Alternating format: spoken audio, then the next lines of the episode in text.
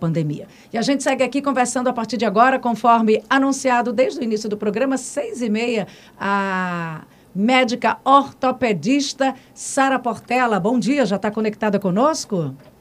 Sim, bom dia. Bom dia, doutora Sara. É, vamos falar primeiro de postura, má postura. Eu passo duas horas e meia sentada nessa cadeira, eu quase planto uma bananeira aqui. Como é que é a melhor forma para quem passa muito tempo sentado eh, para preservar a coluna, preservar, enfim, a postura e a saúde?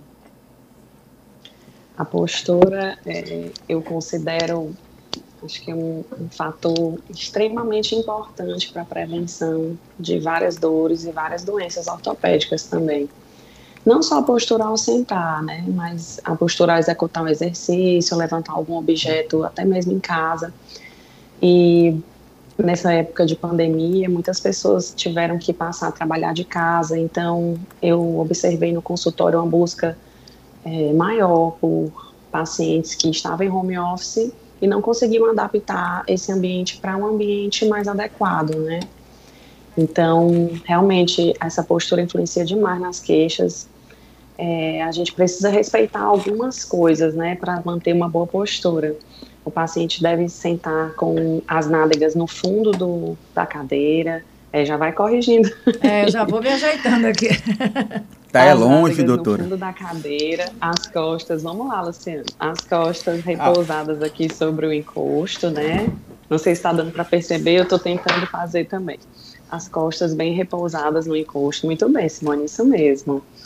E aqueles dispositivos que você vai trabalhar na sua frente, seja a tela de um computador, um teclado, um mouse, eles devem estar tá, assim, ao um alcance fácil das mãos. Então você procura afastar a cadeira para mais próximo da mesa onde você está trabalhando, né?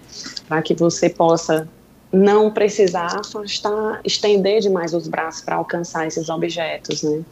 Então, tudo ali bem próximo da mão, né? A tela está bem posicionada porque você está bem de frente para essa tela, isso é importante também. Muitas vezes o paciente é, precisa lateralizar um pouco a tela e aí isso leva a um movimento, uma postura inadequada da cervical. Isso também pode gerar dores, né? Eu sei que é difícil a gente conseguir sustentar a mesma postura por um tempo muito prolongado, mas é, eu ah, recomendo. Eu estou fazendo assim, cada... doutor, ó, já, já cansei, já fui. É uma hora que relaxa, a cadeira é... empurra, empurra a gente para frente, viu? Uhum. Por mais consciente que o paciente seja e entenda como ele deve manter a sua postura, mas a postura ela é mantida pela contração dessa musculatura. Então, ela pode fadigar, ela pode cansar. E eu recomendo que a cada 40 ou 50 minutos, se possível, o paciente possa se levantar, fazer uma breve caminhada pelo ambiente onde ele está trabalhando, ir até o banheiro ou ir na cozinha tomar uma água, né, para que a gente possa não cansar também de ficar nessa mesma postura. Doutora uma ótima ferramenta para a gente adquirir também uma boa postura é a prática da atividade física, né? Porque isso proporciona um fortalecimento muscular. Então, a sustentação dessa postura, ela fica mais fácil pelo condicionamento muscular do paciente. A Simone é quase um atleta. É, vamos fortalecer a lombar. Vamos fortalecer é, a lombar. Tudo é? certinho aí. Doutora Sara, a senhora, a senhora falou aí do, sobre o trabalho home office. Então, tem Sim. muita gente que usa o notebook, usa o aparelho celular e a gente tem movimentado muito os dedinhos aqui, o punho. Aqui, ó, doutor, eu vou fazer aqui, você é. só. Aqui, ó, a meninada, a meninada e os adolescentes e os Sim. jovens de 80 anos, todo mundo aqui. Então isso vai ocasionando é aí a história do esforço repetitivo, né? E aí Sim. qual a orientação que a senhora dá para evitar principalmente o punho e os dedos que a gente tem usado muito né, né, né, é, é, por conta do uso dessas novas tecnologias. Qual a orientação? É, existem alguns suportes para punho que podem ser usados no mousepad, que é aquele tapetinho onde a gente desliza o mouse, né? Porque quando o paciente fica com a, o braço apoiado na mesa, manipulando o mouse, ele, isso leva a uma extensão do punho, né? E quando o paciente usa um suporte aqui no punho, é é, isso deixa o punho numa é, posição punho. mais anatômica, vamos dizer assim. Então, isso é uma forma também de prevenir dores no punho, nas mãos, pelo uso do mouse. No teclado também é possível usar um, um, um apoio para os punhos, né, para que eles fiquem numa posição mais anatômica e assim ajuda na prevenção Aí, de dores. O notebook usa em cima da almofada na cama, até dentro da rede. É. E aí, faz o, o quê? O problema, levanta assim, da rede. O problema do note... Desculpa, Simone. Estou dizendo, aí levanta da rede, porque rede não tem posição para rede para usar computador, é. é incompatível. O notebook, ele é uma ferramenta. Muitas vezes o paciente não tem um computador é, estilo desktop, né, em casa. Usava no trabalho, no ambiente do trabalho, até conseguia ter uma boa ergonomia ali, mas em casa ele não consegue reproduzir. O notebook, o grande problema do notebook é que o, o teclado é acoplado à tela. Então, para que o paciente possa ter acesso ao teclado, é, a tela acaba ficando muito baixa. Então, uma dica que eu dou para os meus pacientes é, se ele realmente houver necessidade de ele estar usando um notebook, que ele coloque esse notebook numa posição mais ao nível do horizonte, aqui na frente do rosto, e use como acessório um teclado e um mouse à parte, que pode ser conectado por cabo ou até mesmo por Bluetooth a esse notebook. Assim, você consegue usar o notebook somente como uma tela e posicioná-lo de forma adequada e também ter acesso ao teclado. Doutora Sara, aí a gente falou aí de adultos. É, também existe uma realidade muito grande e os quartos dos apartamentos e das casas e as salas também viraram escola. As crianças estão lá, Sim. muitas estão nesse momento é, assistindo aula online. A manhã toda ou a tarde toda ainda tem a tarefa para fazer no contraturno. O que diria para as mamães e papais com relação à postura dos nossos, das nossas crianças e adolescentes? Esse ensino à distância é um exercício de paciência para todo mundo, né? Para as mães e para as crianças e adolescentes, né? E realmente, se para nós adultos que temos uma consciência maior, é difícil manter uma, uma determinada postura, para uma criança ou um adolescente que já tem seus vícios posturais também, esses dispositivos móveis, tablets e smartphones que se, se são bastante usados por nós, por essa geração ainda mais, né?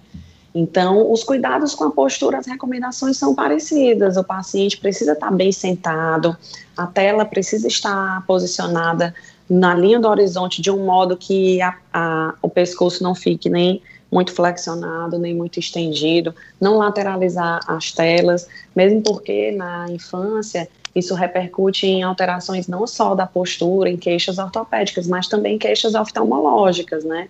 O paciente começa a desviar o olhar e pode também ter alguma queixa relacionada à visão, por conta de uma má postura. Bora aprender a usar o celular, doutora? Todo Sim. mundo usa do jeito que eu estou aqui, né? Bota o celular aqui embaixo é. e baixa a cabeça. Como é que é pode ser menos prejudicial? O menos prejudicial é você levar esse celular dessa posição para essa posição aqui, né? Mais ao, ao ao nível do olhar. Coloca a tela né? aqui, aí todo mundo vai ver minhas mensagens Isso. e minhas fotos. Não dá, vamos ah, fechar aqui. Coloca, e aí, quando a gente faz essa, essa posição de flexão da cervical, ah. é, realmente vai ter uma sobrecarga maior nessa região posterior da cervical e na região dorsal.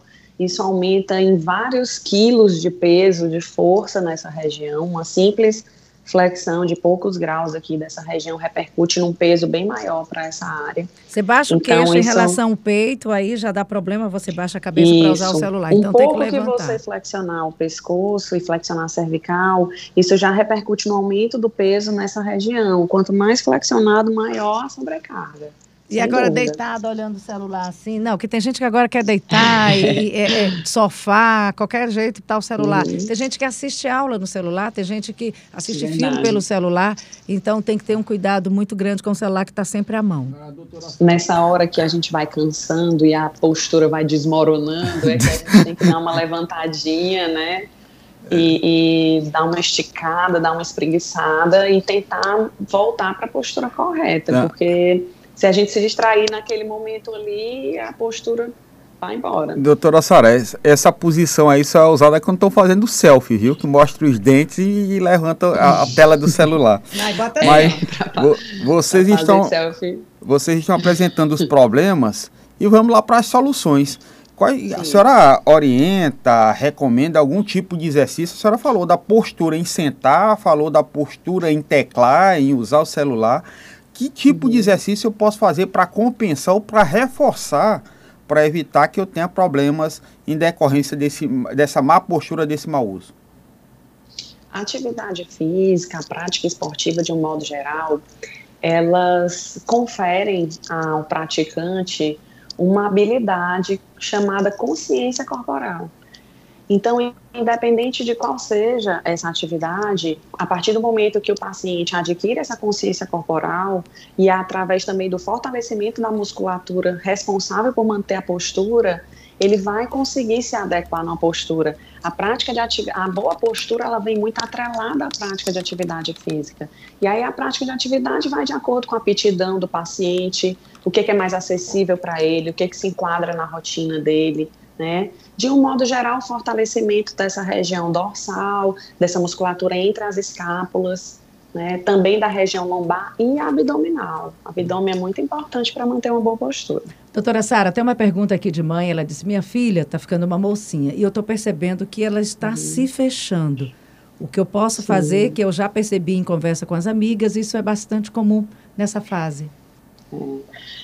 Eu digo que 10 entre 10 mães de adolescentes procuram consultório ortopédico com essa queixa. Doutora, esse menino não tem postura, essa menina não tem postura.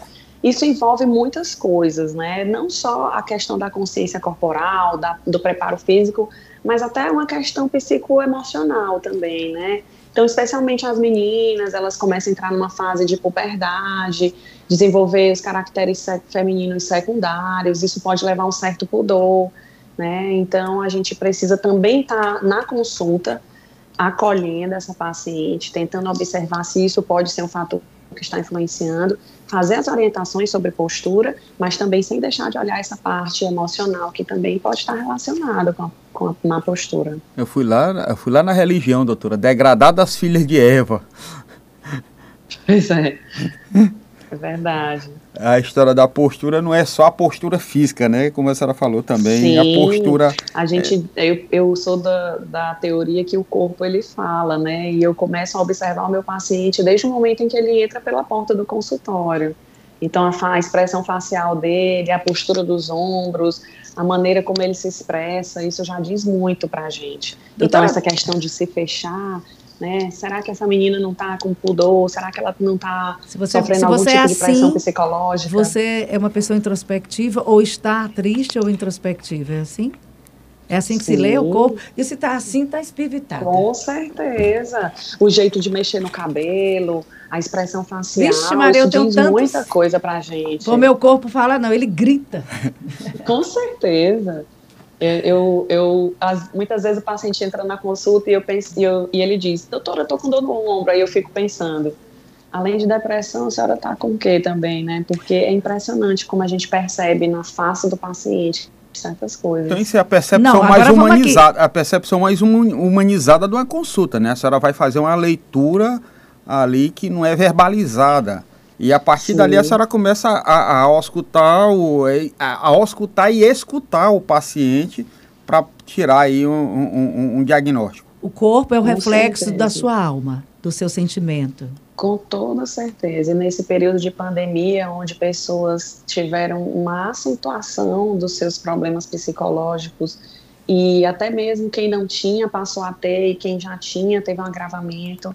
A quantidade de antidepressivos que eu tenho prescrito no consultório não, está de brincadeira. Ah, eu queria Isso que você falasse do, também, do, do, ombro. O falou, a, a senhora falou aí da situação no ombro, vinculada Sim. à depressão ou à ansiedade ou a um momento Sim. de tristeza. Onde mais dói além do ombro? Que dor do ombro é essa, doutora? Para que algumas pessoas estejam nos ouvindo agora e possam conectar os sintomas, assim, são muito variáveis, né?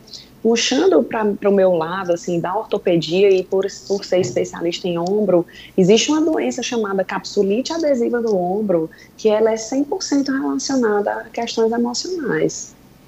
É um processo de dor e rigidez em que o ombro é, se encontra. Nem sempre o paciente já chega com essa rigidez, mas cabe a gente ter esse olhar diferenciado para detectar se aquele paciente pode estar desenvolvendo essa doença, né? Como Porque é que muitas vezes ele já chega aqui? com dor, outras vezes ele já chega com rigidez. Deve ser aqui, aqui. no ombro. E, e é aquela dor que a gente é. costuma ter aqui, que é, é, é a da tensão. Aí já a tensão, né? Que aqui. enrijece é, os músculos.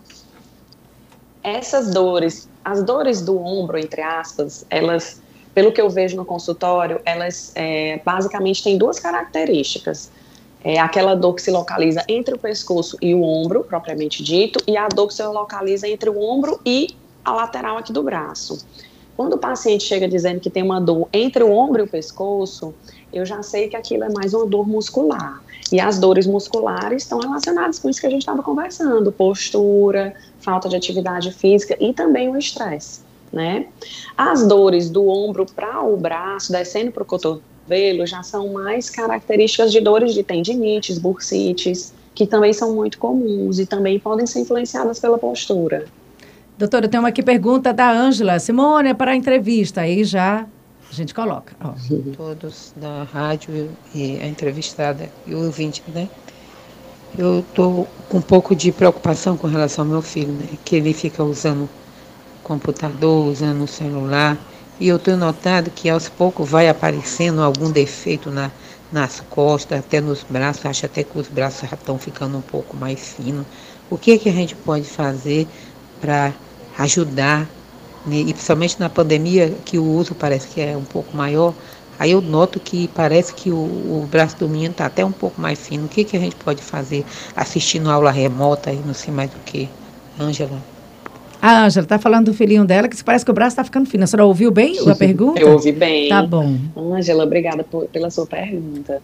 É, em relação a algum de, alguma deformidade na coluna que a senhora possa ter percebido, a gente precisa diferenciar se isso é só uma questão postural ou se ele pode já ter algum desvio na coluna, propriamente dito. Através do exame físico, a gente consegue é, pegar essas informações e ver se isso seria realmente uma deformidade da coluna ou se seria só um vício postural e também através de radiografias, né? Em relação aos braços, se estarem mais finos, tem milhares de hipóteses que podem estar relacionadas, né? Até mesmo a questão de isolamento social, de a pessoa estar tá mais dentro de casa. Será que ele está praticando alguma atividade física para estar tá desenvolvendo essa musculatura ou não, né? Então, a musculatura, pela diminuição do uso, ela vai perdendo circunferência, vai perdendo tônus. E pode ser que esteja alguma coisa relacionada a isso, a baixa de atividade né, física. Doutora, que cuidados preciso ter? Minha mãe tem mais de 64 anos e ela não para. Eu tenho cuidados, mas eu acho que já está na hora de ter uma certa adaptação. Eu tenho, eu tenho, eu tenho é, é, preocupação de acidentes dentro de casa, já que ela não sai para outro lugar. É comum, né? Uhum. Acidentes com idosos e, e problemas é, dentro da própria casa. O que, que tem que se fazer? O que, que tem que se observar? A atividade física também entra como uma boa prevenção de quedas, né? Mas existem alguns fatores do ambiente que, mesmo num paciente é, com bom reflexo, num paciente com bom tônus muscular, ele ainda pode estar suscetível. Então, a maior recomendação que eu faço é iluminar bem o ambiente, para que não tenha nenhum ambiente em penumbra, porque isso diminui a visibilidade dos objetos, dos obstáculos, isso também ajuda a prevenir quedas. Então, deixar um ambiente bem iluminado, tirar tapetes, porque na ponta do tapete o paciente pode tropeçar e até mesmo derrapar, escorregar, né, elevar o local onde o paciente se senta, seja para fazer uma refeição, até mesmo para assistir televisão, usar um sofá, cadeiras mais altas, porque isso facilita na, no levantar e no sentar do paciente, né, instalar barras é, na, dentro do banheiro, elevar o assento sanitário, são alterações que podem ser feitas em casa que ajudam a prevenir acidentes e facilitam essa mobilidade desse paciente em casa também. Tem mais uma pergunta aqui. Bom dia, Simone. Eu tenho uma dor no meu joelho, artrose. Qual um remédio uhum. ou o que posso fazer para aliviar mais um pouco a dor? Ana Otaviano, ela é de Timon. Eu costumo, eu sou muito bem humorada, eu costumo brincar com os meus pacientes que a artrose é igual cabelo branco, se correr o bicho pega, se ficar o bicho come, sabe? Então, Não a tem jeito? é um desgaste, é um desgaste da articulação, e isso é um caminho natural para, para o qual todos nós vamos nos direcionar, porque o que a gente quer é viver, morrer bem velhinho. Então, a artrose é um processo natural de envelhecimento da articulação. Dependendo do grau dessa artrose, do desgaste dessa cartilagem, existem alguns suplementos à base de colágeno, ácido hialurônico, também com vitamina C, vitamina D, que podem estar melhorando o perfil dessa cartilagem. Mas uma vez essa cartilagem estando desgastada na artrose, não existe nada na medicina que recupere ela. E passa o que para evitar dor, doutor? Passa o que para evitar. Eh, eh, desculpe, eu lhe interrompi. É, passa o que para evitar dor, para minimizar a dor? A gente pode usar compressas frias ou mornas, fazer um repouso dessa articulação e usar anti-inflamatórios. Isso vai melhorar a dor de uma forma mais paliativa e imediata. Não é o que vai resolver o problema. Hum. Que aí a solução do problema nas dores seria essa suplementação com colágeno, ácido hialurônico, algumas vitaminas e minerais e também a fisioterapia. Se a senhora me passar um remédio assim, passa onde dói, eu digo assim, passa no corpo todo. Vou mergulhar aqui no, na banheira. Pois é. Volta e é atleta, é atleta. É, conversamos aqui com a doutora Sara Portela, ortopedista. Agora, doutora, a gente está com quase meia hora conversando. Aí essa última pergunta vai ser o seguinte: o que, que a senhora gostaria de falar que nós não perguntamos? Bom, é difícil dizer, né? Porque as dúvidas são sempre inúmeras e, e, a, e, é, e eu gosto tanto de conversar sobre isso que eu nem conseguiria resumir. Mas tenham uma vida saudável, tenham, é, prezem pela sua saúde mental e pela sua saúde física, né? Então, se alimentem é, daquilo que realmente lhes faz bem. O momento não está fácil para ninguém.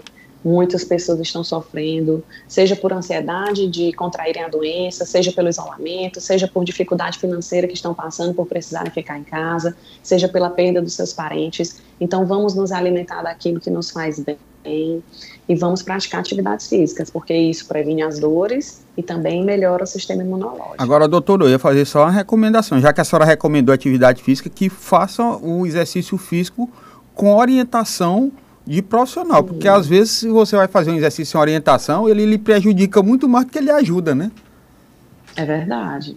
É verdade. Até uma caminhada que o paciente vai fazer, se ele não estiver disposto a investir num bom tênis, isso também pode trazer prejuízo, né? Atividade física até quantos anos? Sempre. Não tem idade nem limite.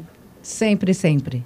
Sempre. Quando começar e quando terminar? E, e é, academia para crianças a partir de quando? É uma pergunta que sempre surge nos, nas entrevistas com ortopedistas. Academia a gente recomenda a partir dos 15, 16 anos, mas óbvio, sempre com uma supervisão. Antes disso, o paciente pode se dedicar a praticar outras atividades de forma mais lúdica também. A partir dos 3 anos de idade, né, o paciente, a criança já pode se dedicar a praticar alguma atividade, né, natação, futebol. Isso ajuda no desenvolvimento tanto físico quanto psicoemocional do paciente. Doutor, deixa eu fazer uma curiosidade aqui para mim, para Simone. Pode falar. É rapidinho, é até uma consulta.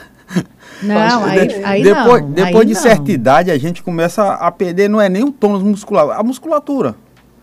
Essa Sim. reposição, ela se deve dar não só com atividade física, mas também com, com suplemento, or, reposição hormonal. Qual é a recomendação para isso? Do ponto de vista hormonal, é, para a gente poder indicar isso aí, teria que ser feita uma análise uhum. através de exames complementares e ver se realmente há uma deficiência ou não, né? Mas é, suplementos podem sim ser muito úteis nesse ganho de massa muscular, né? E até mesmo um paciente, por exemplo, que fica um tempo com o braço imobilizado, ele tem aquela perda muscular. Então, mesmo quando o paciente já pratica atividade física, mas está passando por um período de repouso por conta de uma cirurgia, e teve perda muscular, a gente também pode lançar mão, né? A gente recebe visita de representantes com trazendo bastante opções aí desses suplementos para ganho de massa muscular, não só de melhora da cartilagem. Doutora Sara, muito obrigada pelas informações. Bom final de semana, saúde para a senhora, tá bom? Obrigada pelo convite, uma satisfação, tudo de bom para vocês. Obrigado, bom saúde, bom fim de e semana. E vamos cuidar bem do nosso corpinho, porque ele fala Sim. bastante.